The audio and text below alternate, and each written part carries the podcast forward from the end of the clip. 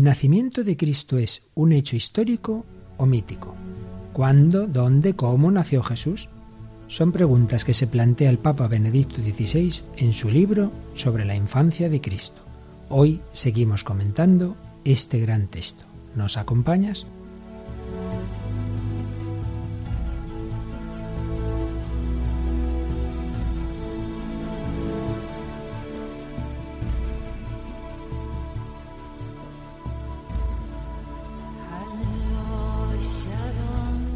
El hombre de hoy y Dios, con el padre Luis Fernando de Prada.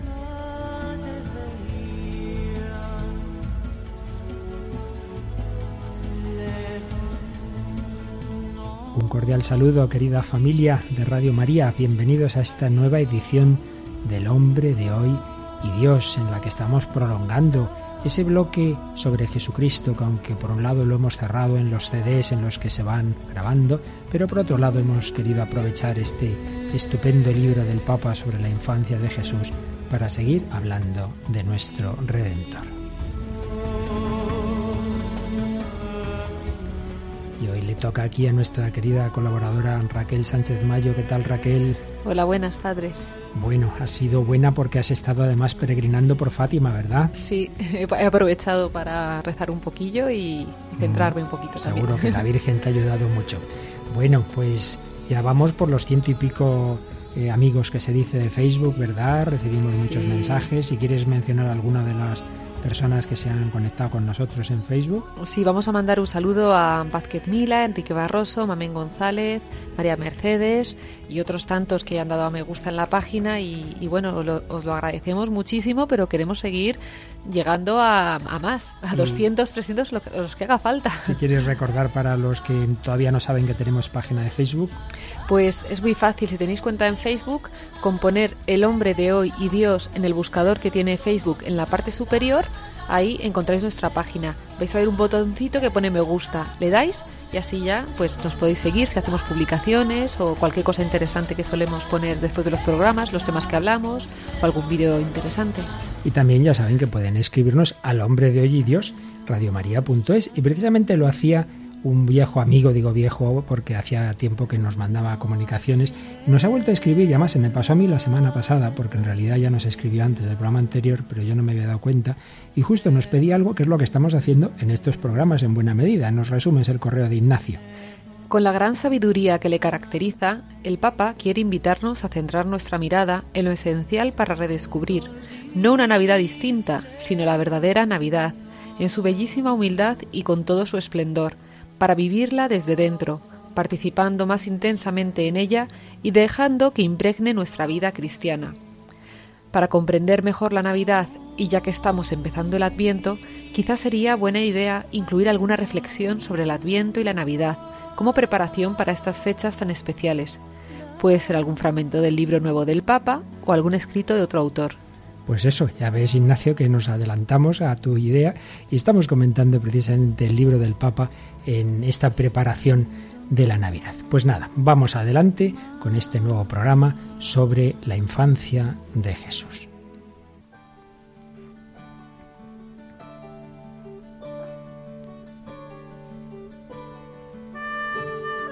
Y nada, esto de Facebook es estupendo porque nos han puesto un comentario que ha circulado bastante por internet y seguro que muchos le conocéis, pero otros probablemente no, y en cualquier caso a todos nos va a ayudar. Es una especie de parábola que cuenta lo siguiente. En el vientre de una mujer embarazada se encontraban dos bebés. Uno pregunta al otro, ¿tú crees en la vida después del parto? Claro que sí, algo debe de existir después del parto. Tal vez estemos aquí porque necesitamos prepararnos para lo que seremos más tarde. Tonterías, no hay vida después del parto. ¿Cómo sería esa vida? No lo sé, pero seguramente habrá más luz que aquí. Tal vez caminemos con nuestros propios pies y nos alimentemos por la boca. Va, eso es absurdo. Caminar es imposible y comer por la boca, eso es ridículo. El cordón umbilical es por donde nos alimentamos. Yo te digo una cosa, la vida después del parto está excluida. El cordón umbilical es demasiado corto. Pues yo creo que debe haber algo y tal vez sea distinto a lo que estamos acostumbrados a tener aquí. Pero nadie ha vuelto nunca del más allá después del parto. El parto es el final de la vida. Y a fin de cuentas, la vida no es más que una angustiosa existencia en la oscuridad que no lleva a nada. Bueno, yo no sé exactamente cómo será después del parto, pero seguro que veremos a mamá y ella nos cuidará. Mamá, ¿tú crees en mamá? ¿Y dónde crees tú que está ella ahora? ¿Dónde? En todo nuestro alrededor. En ella y a través de ella es como vivimos. Sin ella todo este mundo no existiría. Pues yo no me lo creo. Nunca he visto a mamá. Por lo tanto es lógico que no exista. Bueno, pero a veces, cuando estamos en silencio, tú puedes oírla cantando o sentir cómo acaricia nuestro mundo. ¿Sabes? Yo pienso que hay una vida real que nos espera y que ahora solamente estamos preparándonos para ella.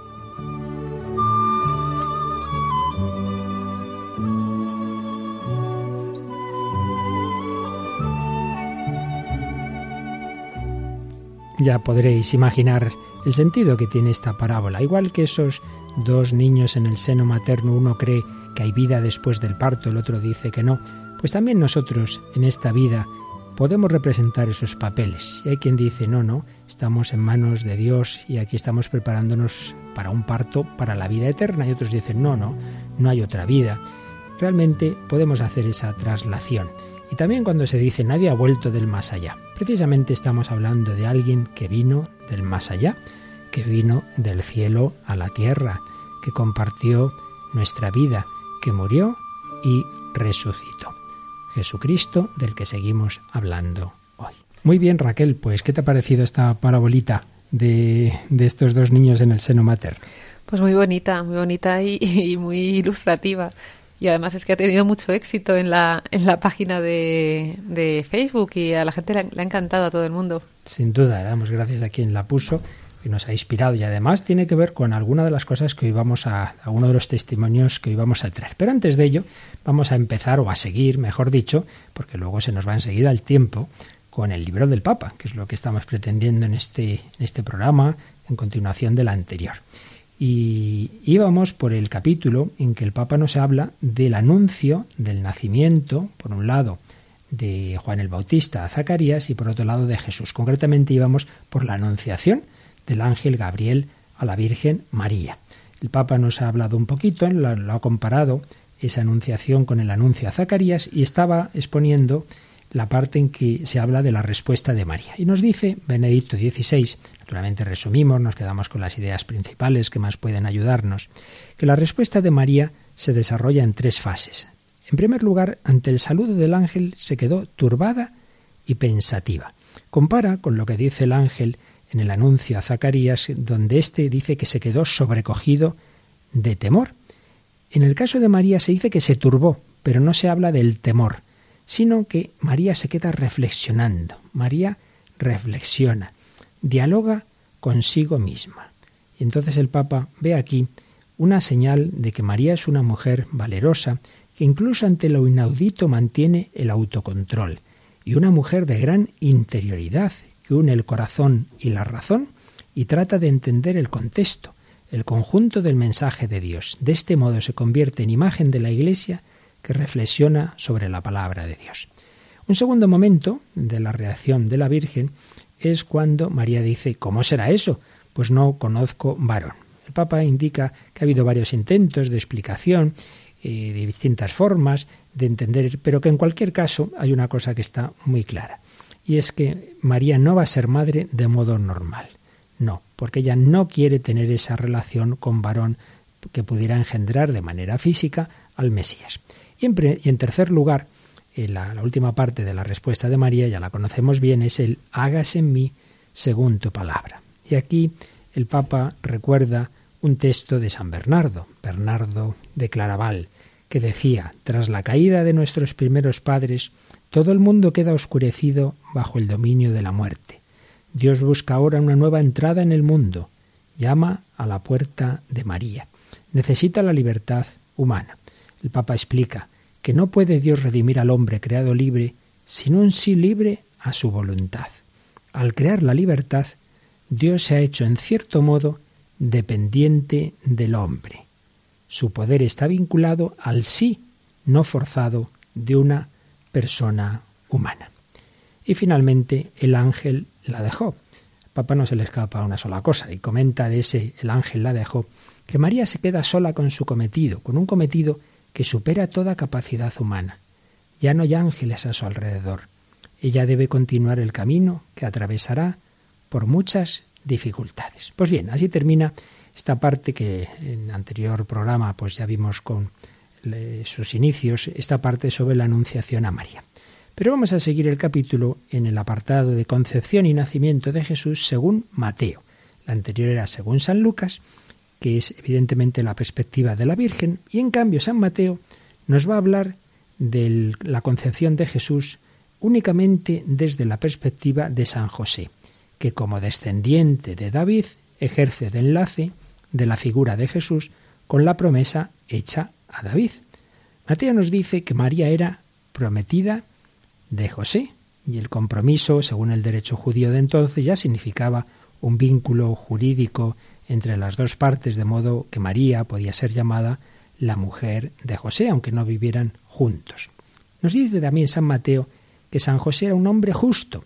La palabra justo en la Biblia significa mucho más que para nosotros. Nosotros tenemos una visión muy corta de la justicia, mientras que para la Biblia la palabra el hombre justo es como el hombre fiel, hace alusión al conjunto de una vida conforme a la escritura, el hombre fiel a Dios. Hay un salmo, el Salmo primero precisamente, que describe al justo como el hombre cuyo gozo está en la ley del Señor. La voluntad de Dios no es para el justo una ley impuesta desde fuera, sino un gozo. La ley se convierte espontáneamente para él en evangelio. José es así un hombre justo. ¿Qué más nos dice el Papa? Pues cómo Mm, a San José Dios le comunica el mensaje de que el Hijo que espera María viene del Espíritu Santo, se lo comunica en sueños. Y aquí de nuevo el Papa pues afina su reflexión y ve ahí en San José una finura para percibir lo divino y una gran capacidad de discernimiento. Solo una persona íntimamente atenta a lo divino, dotada de una peculiar sensibilidad por Dios y sus senderos, le puede llegar el mensaje de Dios de esta manera. ¿Y cuál es el mensaje? Pues ya sabemos que ese hijo que espera a María le va, tiene San José que acoger a, su mujer y a ese hijo, al cual va a poner por nombre Jesús. Le dice, José, hijo de David, no tengas reparo en llevarte a María, tu mujer, porque la criatura que hay en ella viene del Espíritu Santo. José, hijo de David, no tengas reparo, no tengas miedo. No temas aceptar esta tarea, que es lógico que pudiera suscitar temor, pero no lo temas. Y le sigue diciendo, dará a luz un hijo y tú le pondrás por nombre Jesús, porque él salvará a su pueblo de los pecados. Y es que, creo que ya explicamos el otro día, que Jesús, Yeshua, significa Yahvé es salvación. Tú vas a poner por nombre a ese niño, Yahvé es salvación. Él salvará a su pueblo de los pecados. Con esto, dice el Papa, se asigna al niño un alto cometido teológico, pues sólo Dios mismo puede perdonar los pecados. Se le pone, por tanto, en relación inmediata con Dios, se le vincula directamente con el poder sagrado y salvífico de Dios. Él salvará a su pueblo de los pecados. Y aquí Benedito XVI hace una reflexión de gran actualidad. Y es que, eh, al explicar en qué consiste esa salvación, salvación de los pecados, nos dice el Papa que esa promesa del perdón de los pecados, por un lado parece demasiado poco y a la vez excesivo. Excesivo porque se invade la esfera reservada a Dios mismo. ¿Cómo puede un hombre perdonar pecados si no fuera Dios? Claro, es que iba a ser Dios. Pero por otro lado, demasiado poco, porque los hombres concretos y el pueblo de Israel, pues lo que querían era ser liberados de sus esclavitudes, de sus sufrimientos. Y aquí el Papa pues extiende esta reflexión a nuestra época. También nosotros nos preguntamos en qué consiste la salvación, qué es lo importante.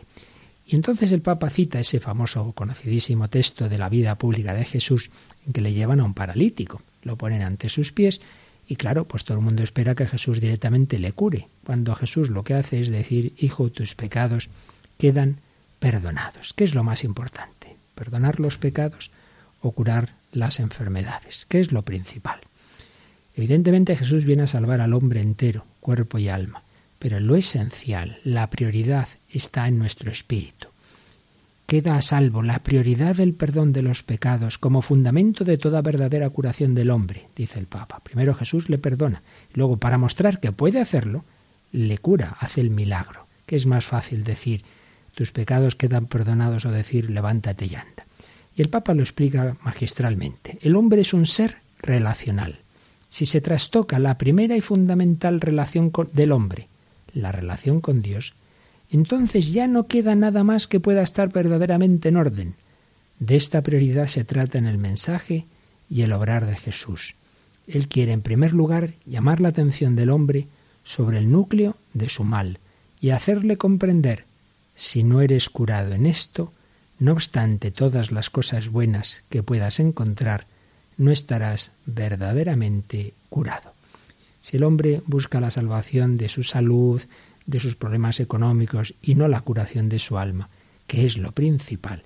Si eso no está arreglado, si en eso no eres curado, no estarás verdaderamente curado. Nos explica precisamente el Papa. Es lo que tantas veces hemos comentado de las revoluciones que ha habido pues en países en que había situaciones de injusticia se produce la revolución, cambia el régimen, pero si los hombres que llegan al poder, por muchos buenos deseos que tengan de justicia, de ayudar al pueblo, sus corazones no están transformados por Cristo, pues siguen siendo, como todos, egoístas, soberbios, pues acaba cayendo en otra dictadura y en otra forma de desigualdad, pues serán la nueva clase dirigente que tendrán los mejores medios, la mejor sanidad y al final el hombre va siempre a lo suyo, si Dios no transforma su corazón.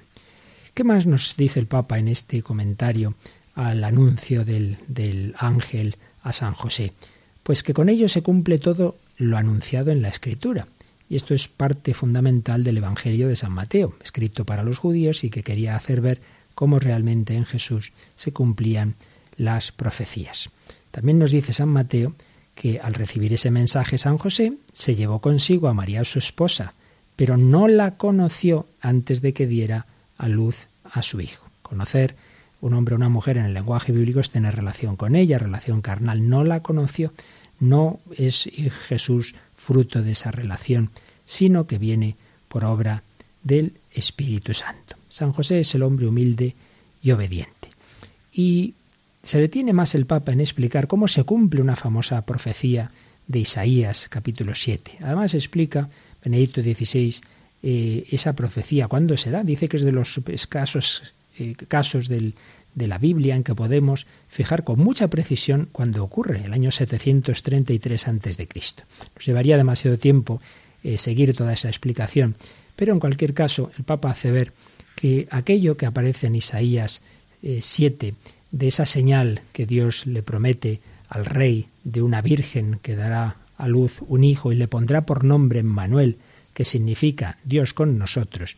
Ha habido muchos intentos de explicación a qué se refería el profeta, pero nos dice el Papa, al final, en definitiva, es únicamente mirando a Cristo, el Emmanuel, el verdadero Dios con nosotros, cómo se puede entender esa profecía. Jesús no simplemente lleva el nombre de Emmanuel, sino que es el Emmanuel. Este hombre es él mismo la permanencia de Dios con los hombres. Es el verdadero hombre, y a la vez el verdadero Hijo de Dios.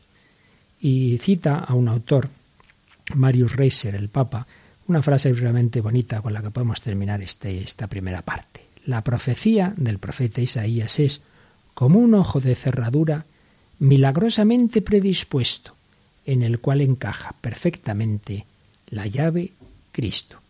Y termina el Papa este párrafo diciendo, sí, yo creo que precisamente hoy después de toda la investigación de la exégesis crítica, podemos compartir de una forma completamente nueva el estupor de que una palabra del año 733 a.C., que había quedado incomprensible, se haya hecho realidad en el momento de la concepción de Jesucristo, que Dios nos haya dado efectivamente un gran signo que se refiere al mundo entero. Un signo, Raquel, que se refiere al mundo entero, que nos afecta a todos. Jesucristo ha nacido por todos y por cada uno. Y para no hablar yo tanto seguido y cansar a nuestros oyentes, podemos introducir algún elemento testimonial. Y precisamente fíjate que hemos leído algo, esa parábola de esos niños en el seno materno, y tú me traías hoy pues algo relacionado con, un embarazo, ¿verdad? Te traigo el, el testimonio de Gianna Jessen, que bueno es una es una mujer eh, que nació en 1977 en una clínica abortiva de Los Ángeles y bueno su historia es conmovedora y sobre todo es conmovedora escuchar escuchar su testimonio que lo colgaremos en Facebook para que la veáis hablando ella en directo porque merece la pena ella eh, cuenta que bueno ella es su madre se quedó embarazada con 17 años y en un proyecto que había como de control parental, no sé, no sabía bien la, traducción, ¿no? Pues decidió abortarla, era muy joven y bueno, eh, la quisieron matar pues con eh, una, un método de aborto que es la inyección salina, que consiste en inyectar un, líquido abrasivo mm. en, el, en, el, pues en el vientre de la madre, de tal manera que al día siguiente pues echa un niño muerto, o sea, da a luz un niño muerto. Mm. El caso es que al día siguiente no nació un niño muerto, sino que nació Gianna con la suerte, como dice ella, de que en ese momento en el que ella nació, el médico abortista bueno, médico entre comillas, mm. eh, no estaba. Entonces, gracias a eso, ella eh, no pudo, o sea, pudo vivir, gracias a eso pudo vivir. Y bueno, pues a partir de ahí, pues su vida es, pues, pues una vida muy dura, eh, tiene consecuencias muy graves a partir de, pues, de esta, de esta experiencia, ¿no? Y bueno, tiene un problema cerebral que no le permite moverse, moverse con normalidad, tiene, bueno, pues dificultades, ¿no? Respiratorias. Y en principio esta niña que nació así mal, pues no le daban ninguna esperanza. Sin embargo, alguien se hizo cargo de ella y pues luchó por ella, ¿no? Le decían, eh, Yara no va a poder hacer esto, Yara no poder hacer lo otro. Y, y, fue haciendo cosas y a día de hoy pues pues eh, habla y da conferencias es asombroso esta mujer porque eh, allá donde va, sea el ámbito que sea, sea hablando una charla en un ámbito civil, en la televisión también tiene algunas charlas, allí donde va siempre pone a Jesucristo de por medio. Y esto es conmovedor porque ella dice una cosa que es muy, muy bonita. Dice que es, sé que poner el nombre de Jesucristo en algunos ambientes, dice, puede resultar incómodo. Dice, pero yo no he venido a este mundo, ¿no? Yo no he sobrevivido a un aborto para hacer fáciles las cosas a la gente, sino para incomodar. Y dice, me da igual que piensen que soy tonta o que piensen que soy, pues eso, pues muchas veces pues la fe está asociada pues eso a gente como de inferior categoría, ¿no? Como que esto es de, de gente que, que, no ha entendido bien las cosas, ¿no? Y ya dice, esto es otra corona, otra, otra joya en mi corona, ¿no? Eh, es maravilloso también porque cuenta que en una de, en una de las charlas su, su verdad, vamos, su madre, su madre física, ¿no? apareció allí y, y ella pues se quedó, claro, muy impactada y, y dijo, vio que era una mujer totalmente destrozada, ¿no? Que sin duda otro de los, otra de las víctimas del aborto, ¿no? La madre. Y, y, y ella decía, dice, y yo la perdoné, dice, porque soy cristiana, ¿no? Pudo perdonar a, a su madre, aunque ella se define eh, como ella no es ella es hija de Dios. lo dice con mucha gracia porque dice que es la niñita de Dios, ¿no? Que Dios ha, cuidado, ha, ha, sacado, ¿no? De una situación tan horrible como, como el aborto, ¿no? Es también, eh, vamos, yo creo que hay que destacar que ella se pregunta siempre, eh, las mujeres que defienden el aborto como libertad para la mujer, ¿no? Como un derecho de la mujer. Dice, ¿dónde estaban estas mujeres cuando yo nací? Dice, porque yo también soy mujer, ¿no? Y estaba allí también luchando por mi vida. Así que... Bueno, una historia más conmovedora. Y además me parece que traes una canción relacionada, ¿no? Sí, eh, ella canta. Ah, tiene... que es de ella que canta. Sí, sí, es ella oh. que canta, sí. Aparte salió una, una película que yo no sé todavía si está en España, ya si no lo diremos, que se llama October Baby, que cuenta un poco su historia.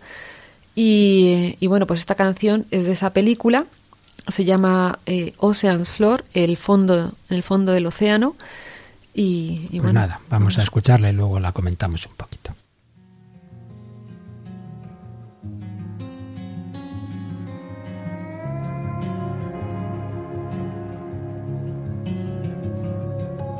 Well, I guess I could have stayed ashore. Didn't have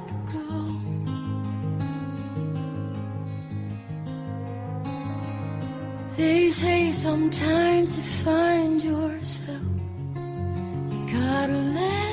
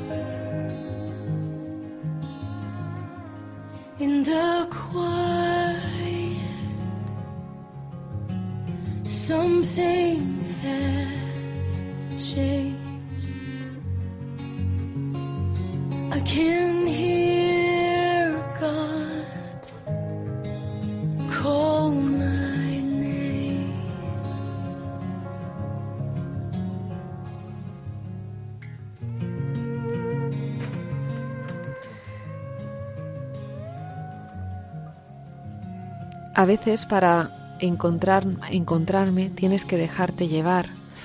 Estoy aquí en lo, en, el, en lo hondo del océano, el mundo no se mueve alrededor mío y puedo escuchar a Dios llamarme por mi nombre.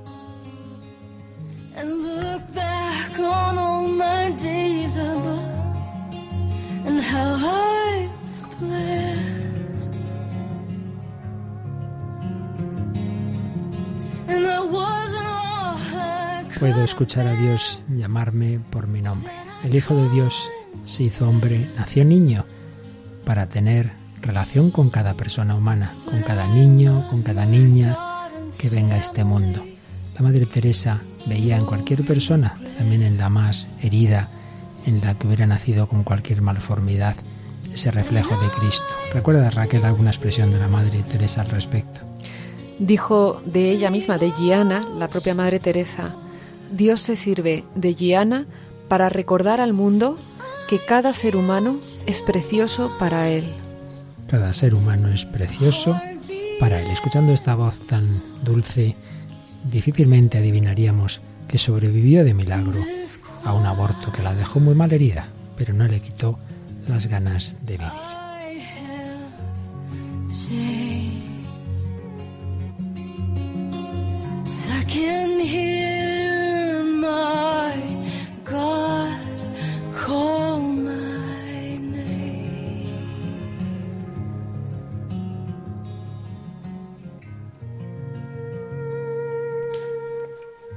Gianna nació, Jesús nació.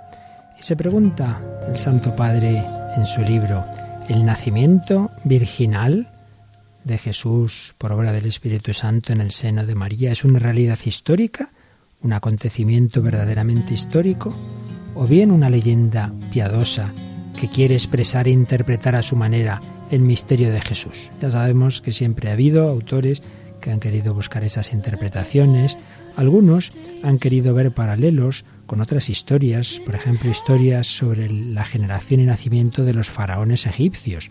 Otros autores veían un paralelo en, en, algunas historias del judaísmo antiguo, concretamente en Filón de Alejandría. El Papa hace ver, en primer lugar, que estos dos grupos de historias son muy distintos, no tienen nada que ver. En el caso egipcio, eh, la divinidad se acerca corporalmente a la madre. Querían de alguna manera pues justificar que el faraón es un ser divino. En cambio, en el caso del, del judaísmo de Filón, hay una alegoría. Las mujeres de los patriarcas se convierten en alegorías de las virtudes, en cuanto tales quedan encintas por Dios y dan a luz las virtudes que ellas personifican. Son casos muy distintos, pero que en cualquier caso, dice el Papa, para nada existe un verdadero paralelismo con el relato del nacimiento virginal de Jesús. Y es que en los Evangelios se conserva plenamente la unicidad de Dios y la diferencia infinita entre Dios y la criatura. No existe confusión, no hay semidioses. La palabra creadora de Dios por sí sola crea algo nuevo. Jesús, nacido de María, es totalmente hombre y totalmente Dios, sin confusión y sin división. como precisará el concilio de Calcedonia, el año 451. Por tanto, no, no, no son los relatos de Mateo y Lucas mitos, para nada, están firmemente asentados en la tradición bíblica del Dios creador y redentor, provienen de una tradición familiar que conserva fielmente lo acaecido realmente. Y es normal que solo después de que la Virgen fue asunta a los cielos el misterio pudiera hacerse público y entrar a formar parte de la tradición. María contaría su historia, por así decir, a San Lucas eh, y otras fuentes como las de San Mateo van transmitiendo aquello. Son realidades históricas, no son mitos. Pero el Papa, con esa gran cultura que tiene, relaciona este nacimiento de Jesús con otros hechos que aparecen en la historia. Por ejemplo, en la cuarta égloga de Virgilio aparece un texto misterioso. Se anuncia la llegada de un nuevo orden en el mundo a partir de lo que es íntegro, que ya retor pues ya retorna la Virgen una nueva progenie desciende de lo alto del cielo. Nace un niño con el que se acaba el linaje de hierro. En esta atmósfera que había entonces de espera de la novedad se incluye la figura de la Virgen, imagen de la pureza, de un comienzo afíntegro desde el principio total, y también la espera en el niño, el brote divino. Por eso, dice el Papa, quizás se puede decir que las figuras de la Virgen y del niño forman parte de las imágenes primordiales de la esperanza humana. Pero volvamos a los relatos bíblicos. Y ahí vemos de nuevo la profunda diferencia entre esos relatos de los evangelios y todas estas otras historias míticas. No hay en Mateo y Lucas nada de una alteración cósmica, nada de contactos físicos entre Dios y los hombres. Se nos relata una historia muy humilde, es la obediencia de María la que abre la puerta a Dios. La palabra de Dios, su espíritu, crea en ella al niño, a través de su obediencia. Y así Jesús es el nuevo Adán, un nuevo comienzo íntegro de la Virgen. Ahí está la nueva creación. Tal vez puede decirse que los sueños secretos y confusos de la humanidad sobre un nuevo comienzo se han hecho realidad en este acontecimiento. Y termina este capítulo eh, segundo del libro del Papa con una cita a un famoso y gran teólogo protestante, Karl Barth, que decía que hay mm, dos puntos en la historia de Jesús en los que la acción de Dios interviene directamente en el mundo material, el parto de la Virgen y la resurrección de Jesús del sepulcro. Estos dos puntos, dice Benedicto XVI, son un escándalo para el espíritu moderno. A Dios se le permite actuar en las ideas, en la esfera espiritual, pero no en la materia. Esto nos estorba. Pero se trata precisamente de eso, de que Dios es Dios y no se mueve solo en el mundo de las ideas. Estos dos puntos, el parto virginal y la resurrección real del sepulcro, son piedras de toque de la fe. Si Dios no tiene poder también sobre la materia, concluye Benedicto XVI, entonces no es Dios, pero sí que tiene ese poder, y con la concepción y la resurrección de Jesucristo inaugurado una nueva creación, así como creador es también nuestro redentor.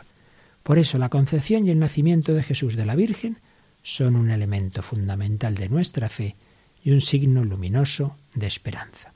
Para el hombre moderno al que dirigimos este programa, el hombre de hoy y Dios, muchas veces le cuesta creer en esto. Pero ahí está esa piedra de toque de la fe. El Dios que ha creado la materia no puede actuar en ella, no puede hacer que de una virgen nazca el Hijo de Dios, no puede resucitarnos. ¿Qué más le cuesta hacer esto que el haber creado todo de la nada? Bueno, Raquel, está hoy hablando mucho porque queremos aprovechar toda esta sabiduría del Papa pero como siempre vamos a bajar un poquito y si antes hemos intentado bajar con la música, ahora vamos a hacerlo con el cine. Y hoy menos mal, porque a veces traes unas películas modernas, muy raras, y hoy nos traes un super clásico que tuvo todos los Oscars del mundo hasta que llegó Titanic y le igualó, me parece, en Oscars. Sí, Titanic y El Señor de los Anillos, la última de También, todas, también igualó los Oscars de Benur, ¿no es eso? De Benur, Pues cuéntanos qué nos has traído. Tengo que decir que esta es una de mis películas favoritas de toda la vida. Sí, y espero que no sea el último audio que traiga porque realmente se puede aprovechar muchísimos diálogos de esta maravillosa película. Es una película del 59, eh, dirigida por William Wyler, interpretada por el genial Charlon Heston. Y bueno, Stephen Boyd también genial en el papel del, romano. Eh, y bueno, eh, la historia, aunque conocida, la voy a resumir un poco por si alguno está un poco perdido, es la, amistad entre un judío, eh, Judá Benur, y, y un romano, Mesala. Entonces, pues bueno, en esta amistad se trunca, ¿no? Llegan siendo amigos desde pequeñitos. Entonces, cuando el, el romano ya llega, ya llega pues a algún puesto importante, ¿no? De, de militar allí en, en Israel, pues le pide que se, que se alíe con Roma, ¿no? Le pide a Judá Benur que se, que se alíe con ellos. Y él dice que no, que no puede renegar de su pueblo, de su fe. Entonces, pues se crea ahí una enemistad, ¿no? Entonces el romano, que le tiene muchas ganas, pues consigue, pues por un accidente, pues meter en la cárcel a su familia, arruinarles, bueno, le hace una faena, le manda galeras. Y él, eh, Benur, claro, eh, al ver todo esto, sobre todo el daño que le hace a su familia, pues, pues jura, le jura venganza y, consigue salir de galeras, cosa casi imposible, y vuelve, ¿no? Y vuelve a Israel buscando acabar con la vida de, este romano. Es muy bonita porque así la historia, aunque es así, bueno, tiene final feliz, bueno, final feliz entre comillas, la película al principio pone Benur una, una, una historia de Cristo. Se supone que la, la, la, historia esta que nos cuentan va paralela a la vida de Cristo y veremos en varios momentos que aparecerá paralelo eh, Jesucristo. La película comienza con el nacimiento de Jesucristo en el portal de Belén. Ese es el comienzo de la película y luego ya empezará la historia. Cuando él va a galeras hay un momento preciosísimo que pasan por un, por un pueblecito, por un taller y ahí está Jesús que le da de beber y luego pues al final pues acabará en, a los pies de la cruz y él mismo dirá que fue la, al ver la lanza, la lanzada de, del romano en el pecho de Cristo, ¿no? La que sacará el, el odio, la, la, la, espada de la venganza de su corazón, ¿no? Es maravilloso. El trozo que vamos, a escuchar. Vamos a escuchar dos fragmentos, me parece. Uno... Sí, vamos a escuchar. Además, eh, curiosamente, es el personaje de Baltasar, de uno de los reyes, ¿no? Ah. Que, va, que ha, ido, ha ido a Belén a ver a, a, Jesús y ahora ya de mayor le está buscando también. Entonces, al encontrarse con Venus, como piensa que tiene que ser de la misma edad, se preguntaba si podía ser él también. Ajá. Y vamos a escuchar. Pues lo escuchamos. Adelante, pues. Perdóname. Tú, tú eres extranjero aquí. ¿No serás por ventura de Nazaret? ¿Por qué lo preguntáis? Creí que... Creí que podría ser el que estoy buscando con afán desde que he venido de mi país. Debe de tener tu edad. ¿Quién? Cuando lo encuentre, lo reconoceré. Cuando lo encuentre, lo reconoceré. Todo hombre, lo sepa o no, busca a Cristo. Muchas veces nos encontramos con sus reflejos y no nos damos cuenta de a quién hacen alusión.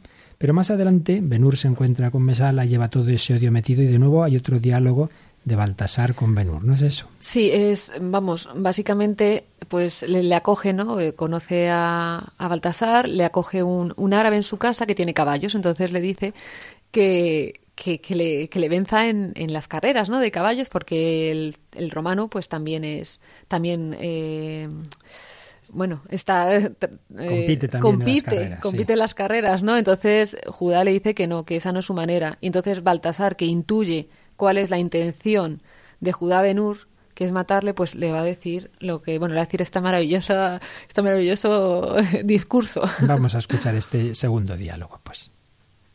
Lo leo en el acero de tus ojos, Judá Benur. Pero sea cual fuere el mal que te haya hecho, no te autoriza a quitarle la vida. Su castigo le llegará de lo alto. No creo en milagros. La vida toda es un milagro. ¿Por qué no aceptar entonces la justicia divina? Tú no creerás en los milagros. Sin embargo, una vez Dios me habló en medio de mis tinieblas y una estrella guió mis pasos hasta un lugar llamado Belén donde hay en un pesebre un niño recién nacido. Y Dios había encarnado en aquel niño.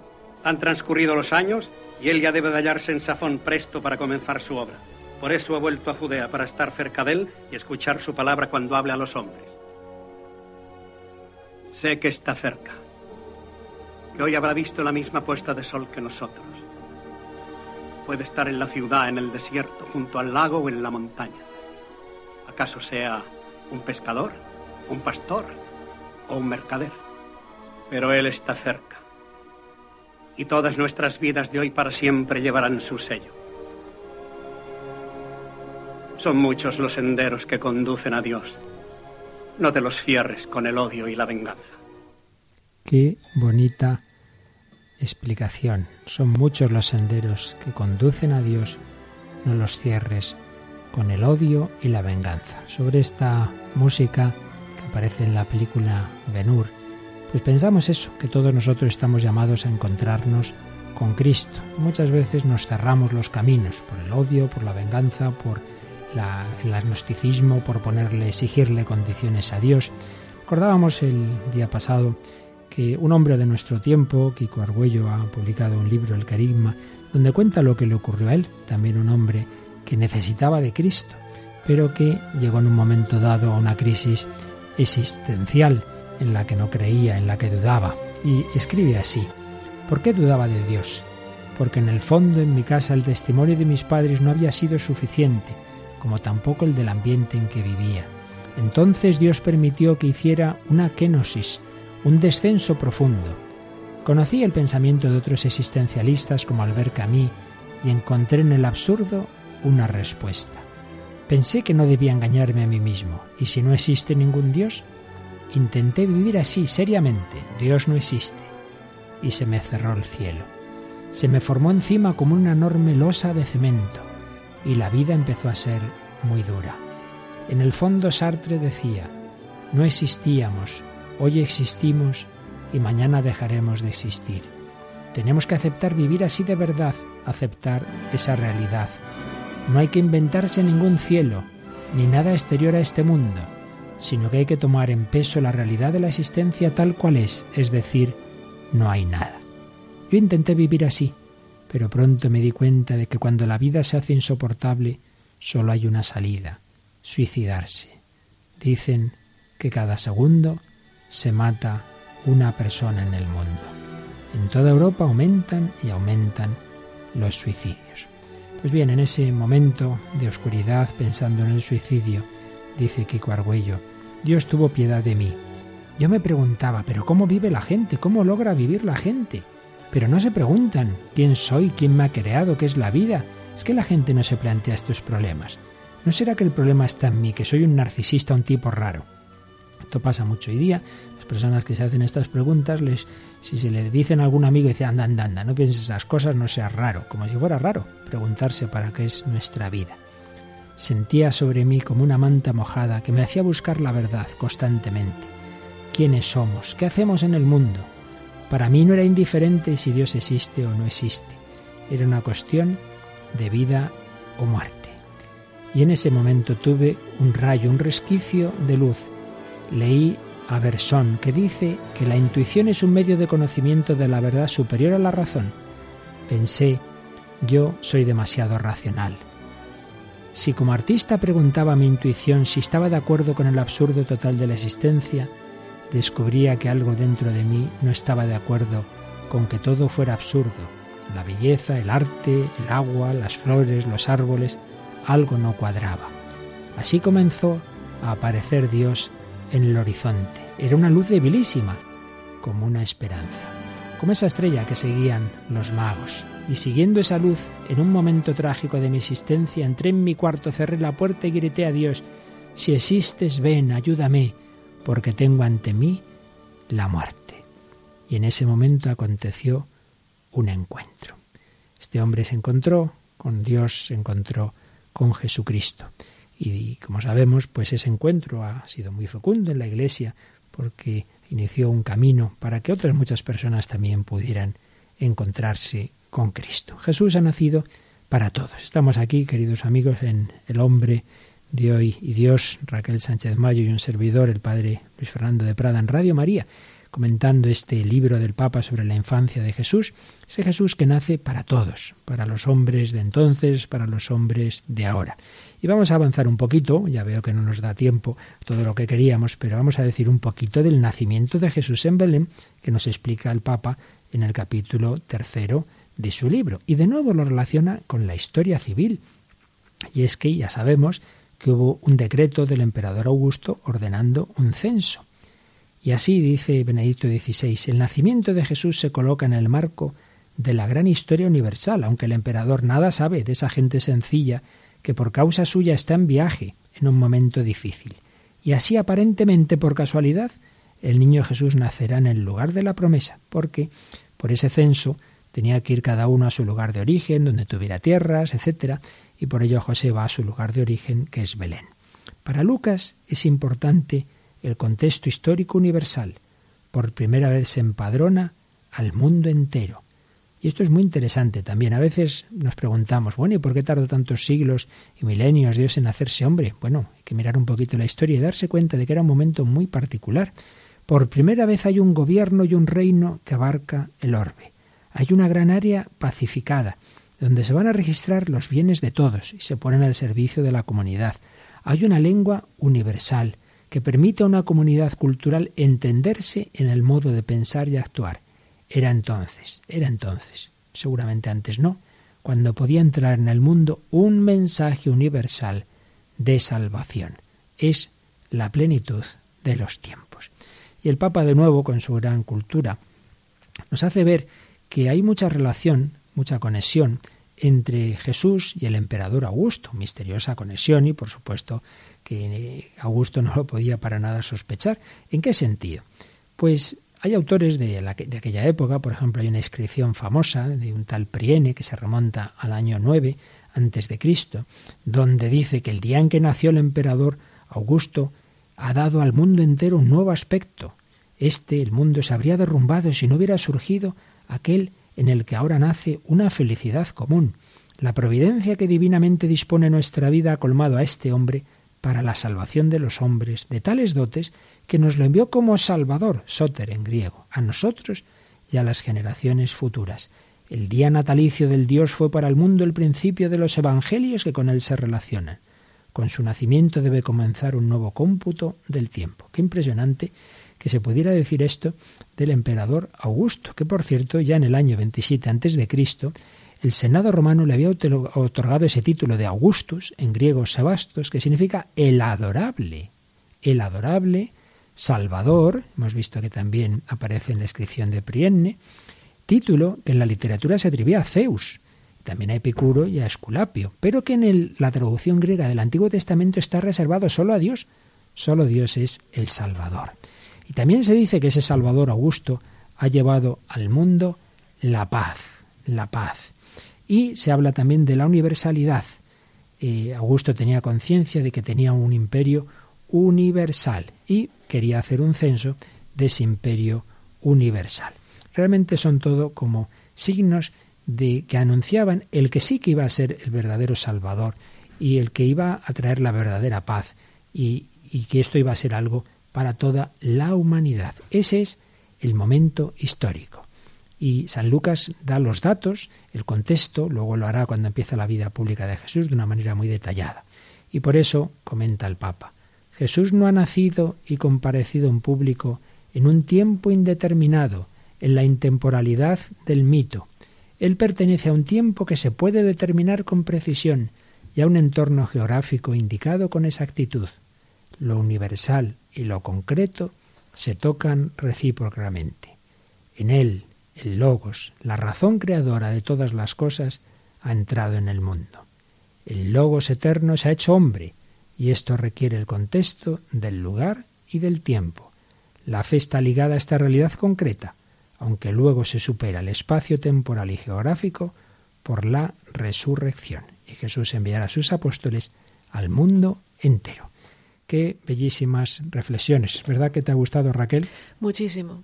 Con el Papa se aprende, pero vamos, en cada página aprendes un montón, hasta de historia civil, ¿verdad? Hay cosas que uno no sabe y dice, madre mía, con lo que aprende uno leyendo un librito del Papa Benedicto XVI sobre la infancia de Jesús. Lo que no aprendemos nosotros es a resumir más y se nos va el programa, así que tendremos que seguir, lo cual no nos importa nada, pues con este libro del Papa. Pero antes de que esto se nos acabe, tenemos otra aportación de otros oyentes. Oye, esto del Facebook yo era un poco reacio, pero estoy encantado, porque nos llegan mensajes, nos llegan de todo, pero es que encima nos llegan canciones. Sabes que un oyente de un país hispano, que no, la verdad es que no, lo, no me ha dado tiempo a, ver de cuál, pues compone canciones, nos ha enviado bastantes. Anda, qué bien. Así que hoy vamos a acabar nuestro programa con una canción que, que nos habla de Jesucristo, nuestro Rey. Una canción que ha compuesto este amigo que se llama Rodolfo. Rodolfo, a ver dónde tenemos por aquí los datos, Herrera. Rodolfo Herrera nos ha enviado esta canción que vamos a escuchar y nos dice, gracias por ayudarme a proclamar el Evangelio y su justicia a través de mis canciones. Dios les bendiga. Pues nada, escuchamos esta canción de nuestro amigo Rodolfo Herrera para meditar sobre ese Jesús cuya infancia, cuyo nacimiento nos está explicando el Papa.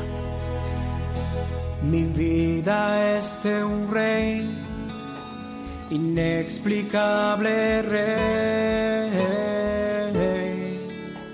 que reina desde siempre y para siempre será el rey. Yo pertenezco a un rey, incomparable rey. No existe dinastía que lo pueda suceder. Jesús es nuestro rey, es tu rey, él es mi rey, Señor de la creación nada se hizo sin él. Exaltemos nuestro rey, es tu rey, él es mi rey. Por los siglos de los siglos,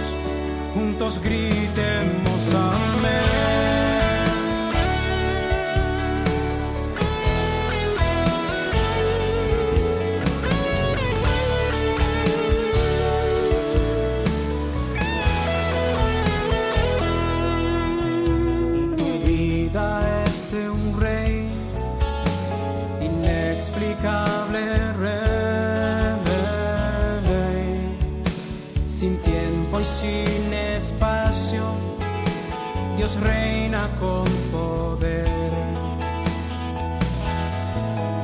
Perteneces a un gran rey, incomparable rey. No existe dinastía que lo pueda suceder. No hubo sitio para ellos en la posada Vino a su casa y los suyos no lo recibieron. Para el Salvador del mundo, para aquel en vista del cual todo fue creado, no hay sitio. Las zorras tienen madrigueras y los pájaros nidos, pero el Hijo del Hombre no tiene dónde reclinar la cabeza.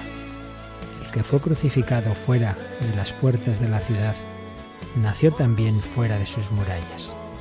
Y esto, dice el Papa, debe hacernos pensar y remitirnos al cambio de valores que hay en la figura de Jesucristo, en su mensaje. Seguimos a un rey, pero su reino no es como los de este mundo. Pues que queramos seguir a Jesús por sus caminos de humildad y de pobreza.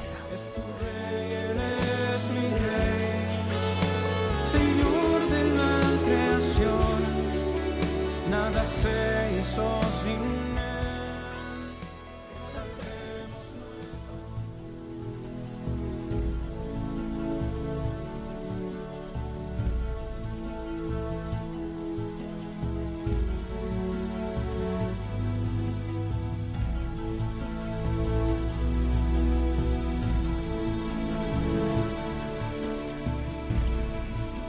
Bueno, no está mal la canción que nos han enviado, ¿verdad Raquel? La verdad es que no está, está muy bien. Le felicitamos desde aquí y le damos las gracias por haberla enviado. Ya pondremos alguna más. Sí.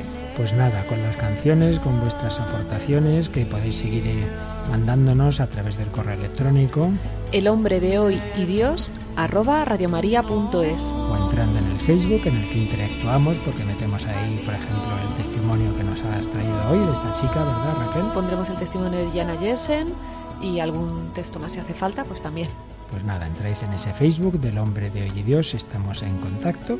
Y por supuesto siempre podéis llamar al 902-500-518 y para los oyentes de España recordamos que estamos en la campaña de Navidad que precisamente para que esta palabra de Jesús, nuestro Rey, pueda llegar a todos los corazones, necesitamos de vuestra ayuda. Y que ese número de teléfono en el que podéis pedir también estos o cualquier otro programa de Radio María, el 902-500-518 es también el medio principal para que podáis dar vuestros donativos, para que podáis, ay madre, podáis dar los 20 dígitos de vuestra cuenta si queréis a través de ese sistema hacer un donativo. El niño Jesús seguro que os lo agradece porque así su palabra podrá llegar a muchos lugares. Pues gracias a Raquel Sánchez Mayo, gracias a Mónica del Álamo y a todos vosotros, queridos amigos, queridos oyentes, que seguís como los magos la estrella de la fe, buscando a Jesús. Que los bendiga y hasta el próximo día, si Dios quiere.